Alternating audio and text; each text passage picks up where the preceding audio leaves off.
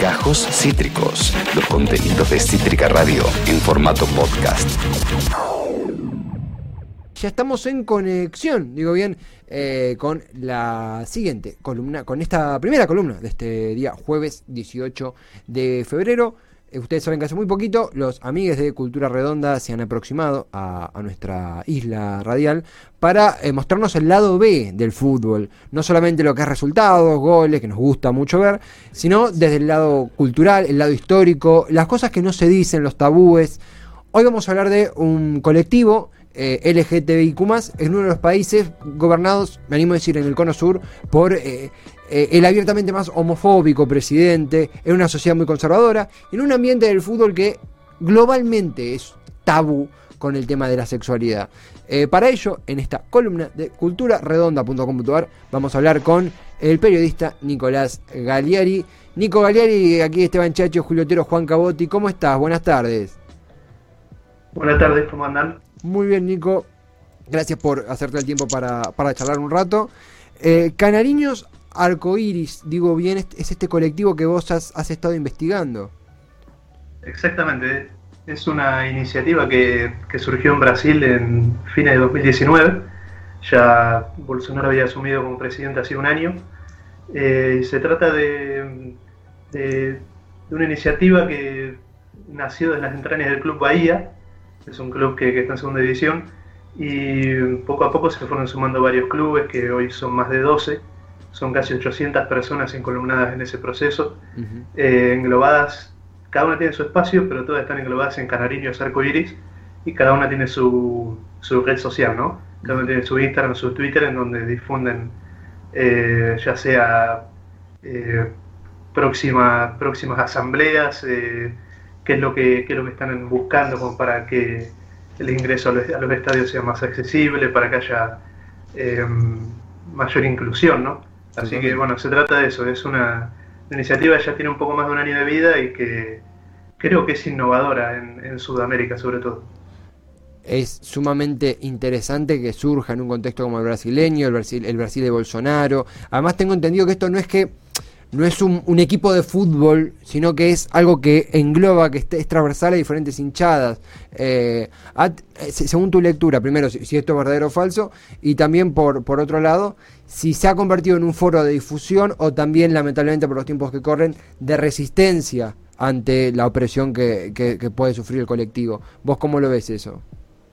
No, es así tal cual. Eh, son muchas hinchadas, ya sea de, de clubes chicos como de clubes grandes, porque tanto Inter como Corinthians, como Palmeiras, último campeón de la Copa Libertadores, como Flamengo, todos tienen su espacio dentro del club. Eh, o sea, nace desde las hinchadas, pero también eso eh, obliga a los, a los clubes a, formar su propia secretaría, ¿no? Eh, más, que nada en estos tiempos.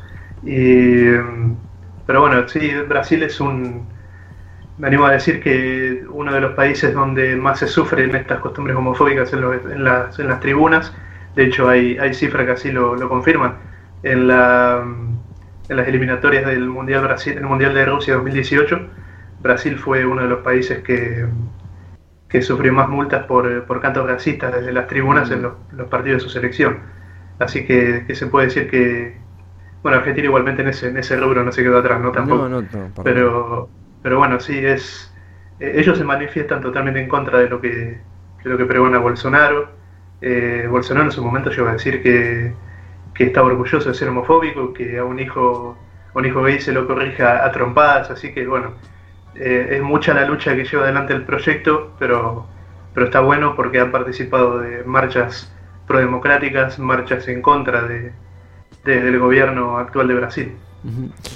Estamos en conversación con Nico Gallieri en Cultura Redonda. Estamos hablando de Canariños Arcoiris, un movimiento LGTBIQ en defensa, en, difusión del movimiento LGTBIQ en Brasil, en la Liga Brasileña que abarca a diferentes torcidas, diferentes hinchadas del fútbol brasileño. Acá vemos en pantalla la producción está yendo al Instagram justamente de este eh, movimiento, de esta corriente, de este colectivo.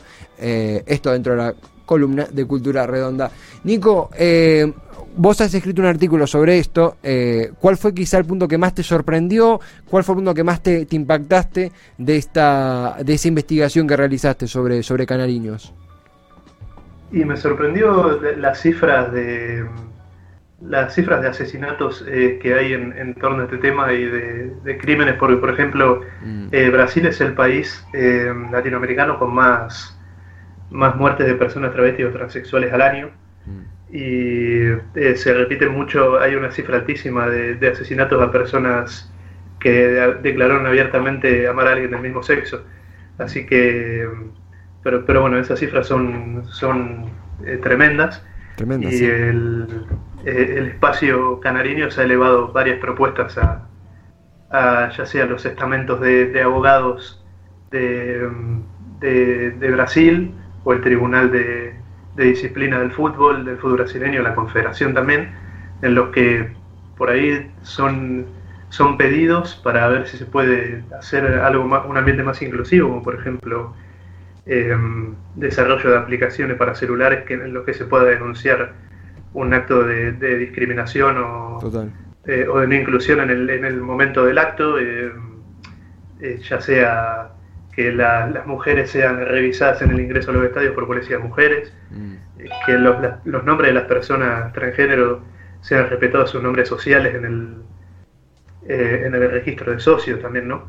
Creo que son pedidos interesantes que no se le han dado mucha, mucha cabida por ahora, pero siguen en esa lucha.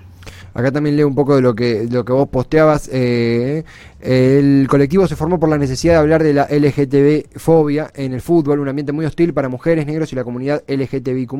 Muchas personas creen tener el derecho a la, a la libertad de humillar a otros por su sexualidad, color o género, señaló Jun de Cañariños Arcoiris, la organización que une a los grupos de simpatizantes. Esto, como mencionabas, Nico, nacido en noviembre, noviembre del 2019, génesis del gobierno de eh, ese homofóbico, racista y misógino que es Jair Bolsonaro. Esto, como también dijiste, tiene un, brazo activista político, y bien así sea, porque más allá de que disfruten el fútbol, está luchando por, derechos.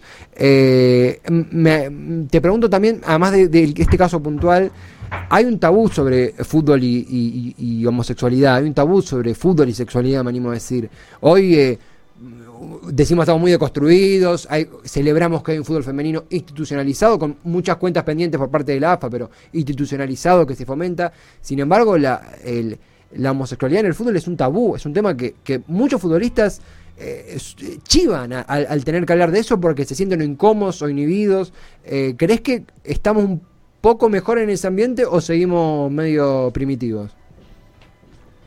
Yo creo que sí, que, como decís, que, es un ambiente algo primitivo todavía, pero que por ahí se, se está planteando cada vez, cada día más esa pelea por porque se dé la discusión, ¿no? Los vestuarios de fútbol, mm. que tendrán sus códigos, uno, eh, es uno no, no, puede ingresar en ese, en ese espacio, pero bueno, yo creo que últimamente la, es un camino bastante lento, creo yo, y se puede, se puede empezar a romper.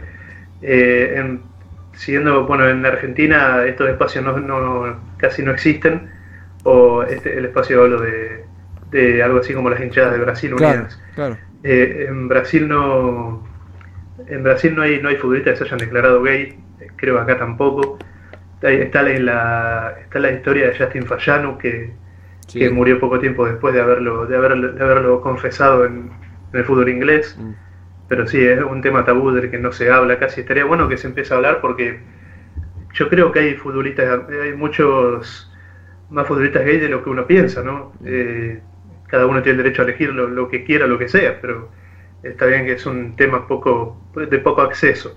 En Brasil eh, está el, está el campeonato de la Champions League de Río de Janeiro y es un torneo muchísimos adeptos, mm. muchísimos, hay jugadores talentosísimos, pero bueno, es un esquema medio cerrado, ¿no? Totalmente, totalmente, y si uno ve, hablamos mucho de revistas en el programa anterior, el programa de ayer, si uno ve algunas notas, encuestas que hacía el gráfico en los 90, y no por echarle la culpa al gráfico, porque también era el reflejo de una sociedad, eh, una de las preguntas era qué hace si su equipo tiene un futbolista homosexual. Eh, y se lo preguntaban los técnicos, ¿qué hace si usted tiene un, un, futbolista homosexual en el vestuario? Eh, y sigue sucediendo, no nos hacemos los deconstruidos, sigue sucediendo. Creemos que tendemos a estar más deconstruidos y a entender primero que el futbolista es un ser humano y con la libertad de hacer lo que quiere en su, en su intimidad, dentro de las leyes y dentro de lo que, lo que lo haga feliz, en la búsqueda de felicidad. Nico, celebramos mucho estas notas, estos encuentros. Eh, es un periodismo alternativo, es un periodismo al cual adherimos. Cultura Redonda es una columna que vino acá para mostrarnos eso. Estuvo Facu Mirata, eh, la historia de un club eh, alemán del ascenso que mete batacazos y, tiene vínculos con Perón. Y ahora esto que eh, nos interpela de otra forma, nos interpela en algo más social y algo que, atravesamos, me animo a decir, como, como sociedad argentina, que el caso es brasileño mantenés eh, contacto, si queremos saber más de, de, Cañariños, o vos a la hora de hacer el post, ¿qué te gustaría eh, concluir? ¿Qué te gustaría dejar? ¿Qué te gustaría que le quede a la gente cuando escucha esta columna o cuando va tu post? Bueno, ellos tienen sus redes que ahí se los puede encontrar. el, arroba de, Instagram es canariños y eh, como, como la selección brasileña se le dice canariña también. Claro. Bueno, y cada día hay, hacen más eh, observatorios, ellos educan desde sus redes sociales a partir de estos temas, no los usan solamente para, eh, para, difundir algún evento, sino que son muy activas las redes sociales. Y también es destacable el hecho de, un entrenador del Bahía, que es el club donde surgió todo, que se llama Pablo Machado y es un entrenador que eh, a mediados del año pasado, por septiembre por ahí, inició una campaña por la que se van a publicar 50 libros que van a ser accesibles de precios muy accesibles. Eh, perdón, de precios muy accesibles eh, para escritos por, por, negros indígenas y que cuentan la historia. Eh, el objetivo de él es que la, que la historia se cuente de más de una forma, porque la historia está contada de una sola forma muchas veces y que, que, los niños de hoy tengan acceso a, la historia contada desde otros lugares.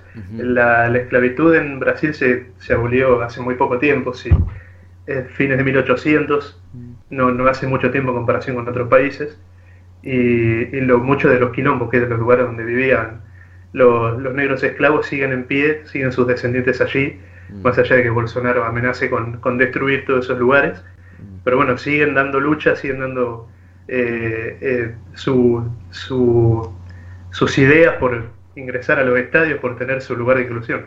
Así que eso está bueno, me parece también para, para nombrarlo.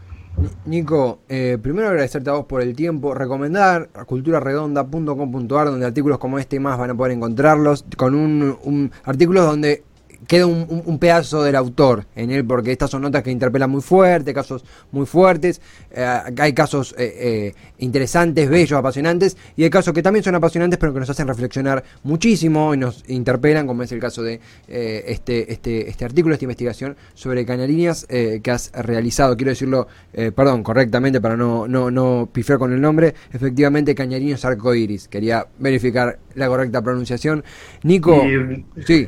te, te sumo una cosa la vez pasada con Facu decían de comprar, eh, de, la locura que generan las camisetas, ¿no? Me acuerdo que, hablaban de, del gasto que genera también.